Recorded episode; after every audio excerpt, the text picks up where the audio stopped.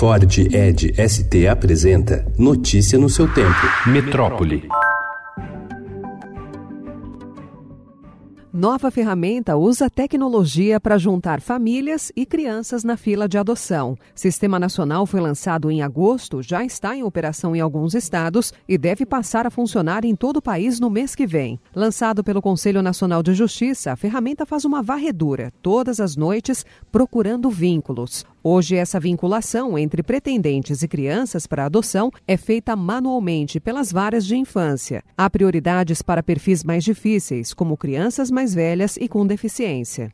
A solução para a situação de crianças acolhidas no país não passa apenas por ferramentas tecnológicas. Juízes da infância, ouvidos pelo Estadão, contam que os entraves vão desde a alta exigência de pretendentes, a maioria só aceita crianças pequenas, até a falta de pessoal para coletar e atualizar dados.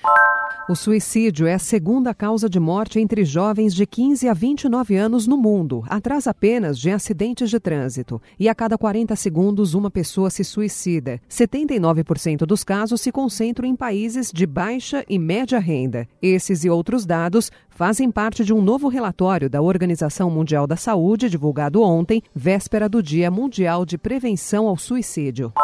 Uma queimada no Parque Nacional da Chapada dos Guimarães, no Mato Grosso, atingiu pontos turísticos e fechou o acesso à Cachoeira Véu da Noiva. Dados do INPE até domingo apontam queda no número de focos de incêndio.